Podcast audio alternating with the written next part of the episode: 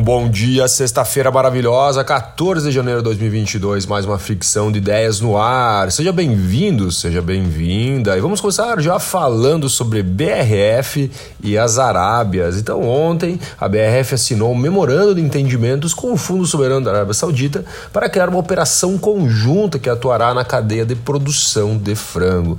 70% dessa operação será da brasileira BRF e o restante do grupo árabe. Essa Joy Venture tem como principal objetivo focar na melhoria e na produção de frango. A China participa da nossa exportação em níveis recordes agora em 2021, né? Na verdade não recordes, mas em grandes níveis em 2021. Até fiz um post agora no meu Instagram, se você quiser dar uma olhadinha lá nos stories, tem um gráfico bem interessante.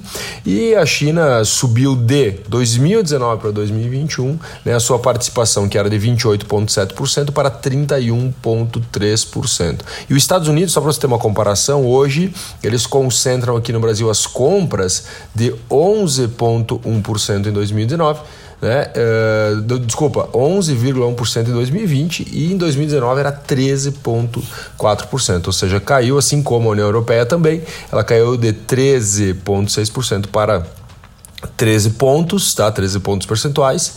E se compararmos a China lá em 2008, o crescimento das exportações feitas aqui eh, pelo Brasil foi de 360%. Então, de 2008 para 2021, a China cresceu 360% suas comp as compras aqui no Brasil. Precisamos ligar o sinal de alerta, falando de China, né? Sinal de alerta para a soja brasileira. A China anunciou ontem que quer levar 40% a safra de soja, a sua safra de soja até 2025 para depender menos das importações. Só para ter uma ideia, hoje a China ela depende 85% da demanda de soja comprada de outros países.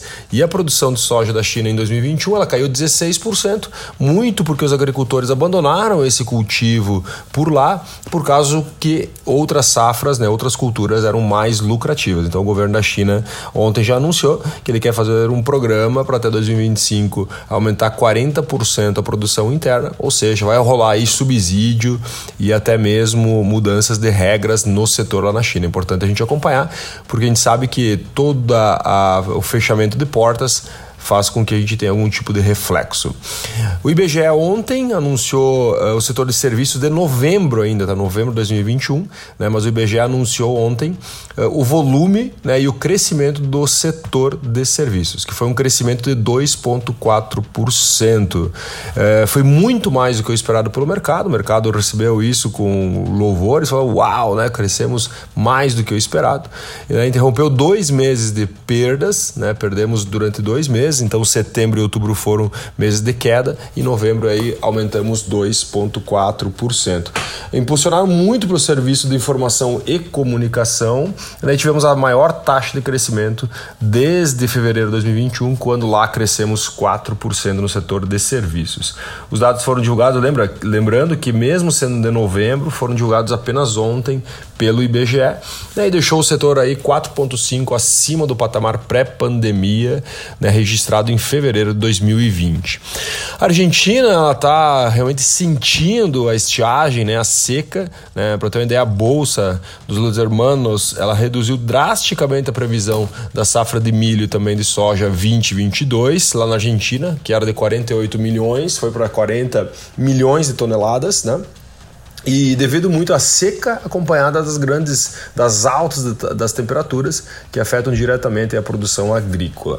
Lembrando que a Argentina é o segundo maior exportador de milho do mundo e o principal fornecedor global de óleo e farelo de soja.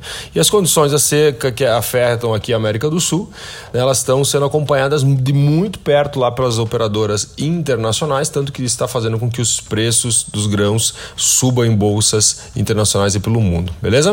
Vamos lá estados. Olha, os estados começam a voltar com as medidas uh, restritivas contra a Covid, né? Muito importante nós acompanharmos porque aqui muda a regra do jogo, né? Pô, se o teu estado ele está tendo alterações, abre, fecha, restrições, quantidade, é importante você entender a regra do jogo, porque quem entende a regra do jogo muitas vezes pode ser beneficiado.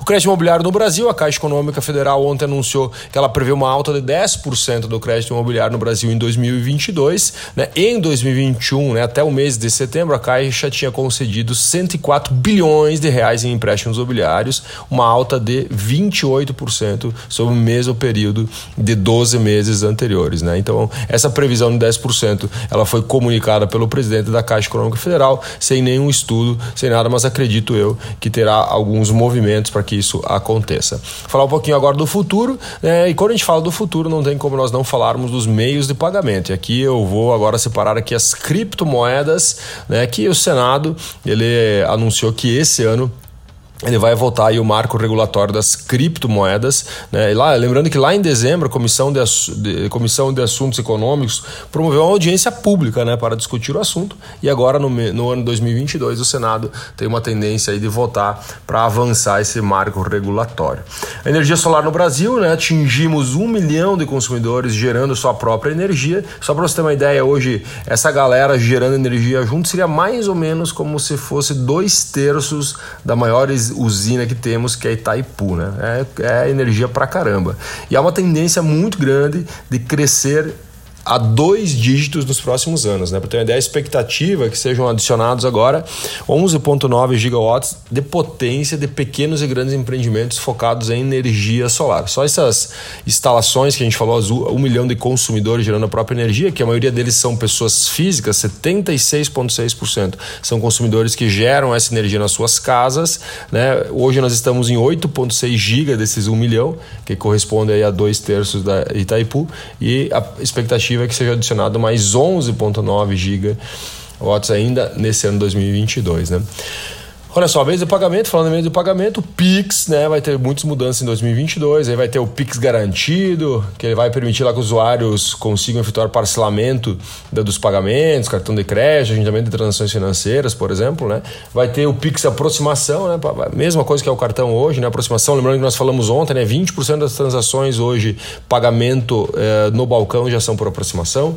Vai ter a questão do débito automático também, né, via Pix, uh, de contas como luz, água, telefone assim por diante. Outro, outro uh, modelo interessante que vai vir, que é o pagamento offline, né? Uh, offline, isso é bem interessante, né? A forma como ele vai funcionar ele precisa uh, apenas o usuário precisa estar conectado na internet e o estabelecimento não precisa estar conectado na internet para ocorrer a transação, né? E também o Pix internacional, né? Com países aí como Itália e Inglaterra, que são países que estão aí já com a conexão com o Banco Central para fazer isso acontecer. Muito legal. O Pix, o Pix mudou realmente a forma de pagamento. Uh, digitalizou ainda mais o pagamento no Brasil e há uma tendência muito grande dessa revolução continuar de forma muito efetiva. Né? E para a gente finalizar a nossa análise de mercado de hoje, fricção de ideias maravilhosa. Olha só, o prefeito do Rio de Janeiro, ontem lá tá, tá rolando no Rio, o Rio Innovation. Uh, até era, era, nós, era para ter ido para lá acabamos não indo, né? A questão de agendas. Mas o prefeito do Rio de Janeiro, ele foi muito ousado, né? Até, ou será calor do momento, né? Ele estava numa discussão ali com o prefeito de Miami, né? O Francis Soares, o cara é fanzaço de Bitcoin, né? Foi um dos primeiros a fazer um movimento, né? Lá em Miami e transformar a cidade do Bitcoin, assim por diante. E ontem o prefeito do Rio de Janeiro anunciou que vai comprar 1% da reserva, né? De valor do estado do Rio de Janeiro, da, da cidade do Rio de Janeiro, vai comprar em Bitcoin. Ele vai também, ele quer aceitar o IPTU com desconto acima do desconto do pagamento à vista, né, que é 7%, salvo engano, e ele quer dar desconto de 10% para quem pagar com Bitcoin. Agora, vamos lá para os entraves jurídicos disso, né? Mas é um baita comunicado, né? Daí, como eu falei antes, será que ele foi usado ou foi o calor do momento na discussão aí com o prefeito de Miami? Meus queridos, minhas queridas, um grande abraço, um ótimo dia, obrigado por mais seus 10 minutos né? E espero que eu esteja fazendo alguma diferença no seu dia. Um grande abraço, até a próxima.